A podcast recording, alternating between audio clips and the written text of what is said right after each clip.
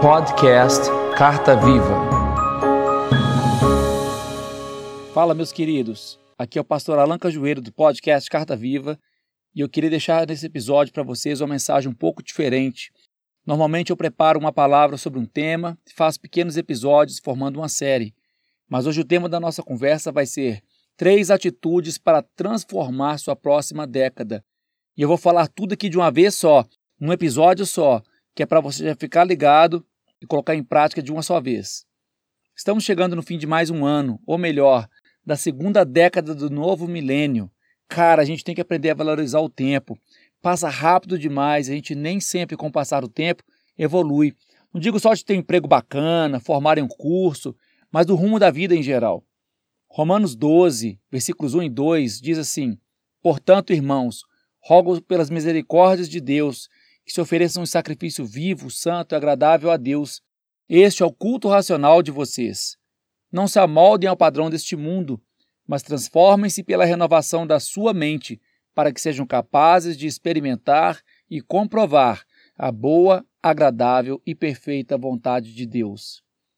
E Paulo aqui já chega rasgando, fala um monte de coisa no versículo só, mas o recado é esse: se você quer transformar sua próxima década, a primeira mudança não tem que ser no governo, na sua família, na sua igreja, no seu trabalho. A primeira mudança tem que ser em você. Tem muitas coisas deste mundo que nós vamos lutar para mudar, sei lá, lutar contra as injustiças sociais, enviar missionários, talvez ser um missionário, a economia mudar, mais emprego, mais oportunidade. Mas a luta maior ainda é dentro da gente. Esse texto que eu li na parte anterior, Paulo começa já apelando do tipo: pelo amor de Deus, gente. Do tipo, parece simples falar que a mudança começa na gente, mas é muito difícil a gente conseguir parar de culpar os outros, olhar no espelho e apontar o dedo para a gente mesmo. Então vamos lá, vou dar três toques para uma década e uma vida inteira transformadora. E o primeiro deles é a gratidão. Você pode fazer aí no papel, no celular, onde quiser, mas faça uma lista primeiro das coisas que você precisa ser agradecido. Toda hora que você for reclamar, você vai lá e pá, volta na lista. No fundo, no fundo, todo patrão desagrada, toda escola é chata, toda família é difícil. Mas se a gente põe primeiro na cabeça motivos para ser grato, a gente muda o nosso humor com relação a essas pessoas. Por que, que isso é transformador? Porque o esporte preferido do brasileiro não é nem o futebol, é reclamar. A gente rapidinho consegue fazer uma lista do que está ruim e muito mais que isso, torce para achar um para sentar do lado e perguntar: e aí, o que, que você está achando sobre. Pronto, não precisa nem completar a frase. Já achou um parceiro de reclamação. Mas a gente tem que focar é no que a gente pode agradecer, porque a gratidão é o alicerce da próxima fase que Deus vai colocar você. Deus não simplesmente quer mudar a sua situação, Ele quer fazer você crescer, mas para isso tem que aprender a valorizar a fase em que você está agora. Outro segredo da gratidão é sempre estar lembrando dos desafios que superou para ter energia para lutar para os próximos desafios. O Salmo 103, versículos 1 a 5 diz assim: Bendize, ó minha alma, ao Senhor, e tudo que há em mim, bendiga seu santo nome. Bendize, ó minha alma, ao Senhor, e não te esqueças de nenhum dos seus benefícios. É Ele que perdoa tuas iniquidades e sara todas as tuas enfermidades, quem redime a tua vida da perdição e te coroa de benignidade e de misericórdia, quem enche a tua boca de bens, de sorte que a tua mocidade se renova como a águia. Olha que texto profundo. Fala sobre agradecer e fala sobre vencer enfermidades, vencer iniquidades, ter a vida redimida. Ou seja, Davi está aqui começando uma lista curta de tantas coisas que sua alma precisava ser lembrada no momento de angústia. Em outra situação, existia uma multidão já doida de fome, perto dele, sem uma solução, uns discípulos todos perdidos. Aí aparece o menino que eles pegaram lá para rachar o pão com a galera toda. O que é que Jesus fez? Olhou para cima, agradeceu e fez o milagre. Ele poderia ter questionado a multidão, questionado os discípulos, mas mesmo ele conhecendo as capacidades e pensamentos de cada um ali, ele resolveu focar no que tinha nas mãos, olhar para o alto e agradecer. Tira o olho do problema, agradece que cresce. O segundo toque a respeito de uma década transformadora é a reflexão. A Bíblia fala também nesse mesmo texto que a gente se transforma na medida em que a gente renova a nossa mente.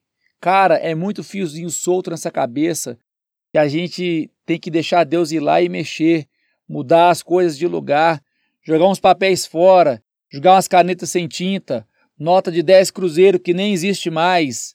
Sabe por que, que tem hora que a gente vive cansado, sem nem saber por quê? Muita tralha na cabeça e tem coisa ruim que está lá dentro ocupando espaço e tem coisa boa que está fora que nem tem espaço para entrar. Agora que eu já agradeci pelas coisas que eu tenho, está na hora de encarar meu pior inimigo, eu mesmo, olhar para mim e assumir mesmo os trem errado que eu faço comigo e com os outros. E o confessar um erro tornou-se hoje uma proporção diferente do que a Bíblia ensina. É muito mais o reconhecimento para valer de que está errado, mas que você quer mudar. E segundo, você traz um parceiro de oração. Confie numa pessoa mais madura, peça ajuda se precisar, mas pega firme para mudar esses hábitos. Mas tem coisa que é pegar e fazer mesmo, não tem jeito. Efésios 4, 28 diz assim: Aquele que furtava, não furte mais, antes trabalhe fazendo com as mãos o que é bom, para que tenha que repartir com quem tiver necessidade. Tem coisa na Bíblia que é papum, que a gente precisa mesmo é de vergonha na cara e coragem para mudar. Mas a gente só vai ter essa consciência quando a gente pegar a Bíblia como base de verdade e base de conduta a ser imitada e seguir em frente em atitudes com base nesse aprendizado que a gente vai ter. Mas essa atitude só vem quando eu reflito e compreendo que não é o mundo que está me sabotando, sou eu mesmo. Recebo o mesmo feedback, às vezes de pessoas diferentes, por anos e anos. E se eu não deixar esse feedback entrar no meu coração, eu nunca vou valorizar a necessidade de mudar hábitos que hoje impedem o meu crescimento e prejudicam meus relacionamentos, especialmente no meu lar. O terceiro toque é a visão. Aí você chega e fala: beleza, já estou agradecido pelo que eu sou, não está 100%, mas vamos levando e tal. Você também já se encarou e falou: véi, tá bom não, mas bora firmar esse corpo aí, mudar um bocado de coisa, vamos seguindo com Jesus para mudar. Mas agora que chega o pulo do gato, você precisa agora de uma visão. A gente, para seguir em frente e conquistar algo novo, tem que vislumbrar aquilo primeiro. Mas eu não estou falando do ver para crer.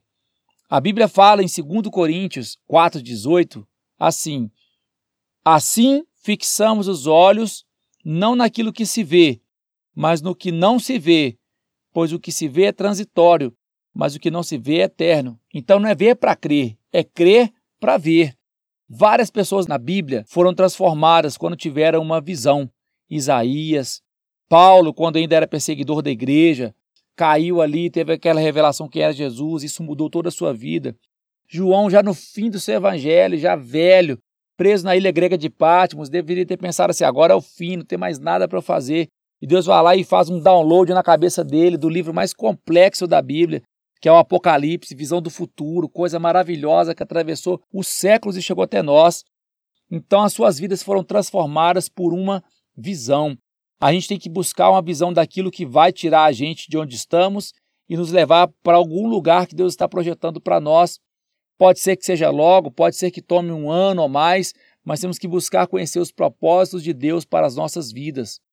Às vezes você tem um talento, uma capacidade que nem você conhece ainda, que Deus quer realizar através de você, mas Ele está esperando você se abrir para essa visão dele, para você, e aí sim poder colocar você no caminho do propósito dele. Essa década que começa na sua vida é hora de olhar para frente, acabar com aquele curso que você começou, tirar aquela carteira de motorista que você já largou o livrinho lá da, da legislação, sabe lá onde. É hora que você que frequenta uma igreja se engajar no ministério. Talvez você olhe para si e fale, pô, mas eu não sei fazer nada direito. Mas tem sempre um negócio, alguma coisa que você dá para se envolver. E daí vai evoluindo e Deus vai abrindo sua visão para outras coisas na medida em que você se envolve. Então, para fechar aqui, nesses próximos dias, eu te desafio a fazer uma lista com três categorias. Primeiro, quais são as coisas que você precisa lembrar de ser grato? Segundo, quais são as coisas que você precisa mudar em si mesmo para obter resultados diferentes? E terceiro, quais são os pontos na sua vida que você precisa ter uma visão melhor do que Deus tem para realizar em você e através de você. Deus abençoe sua vida e até o próximo episódio.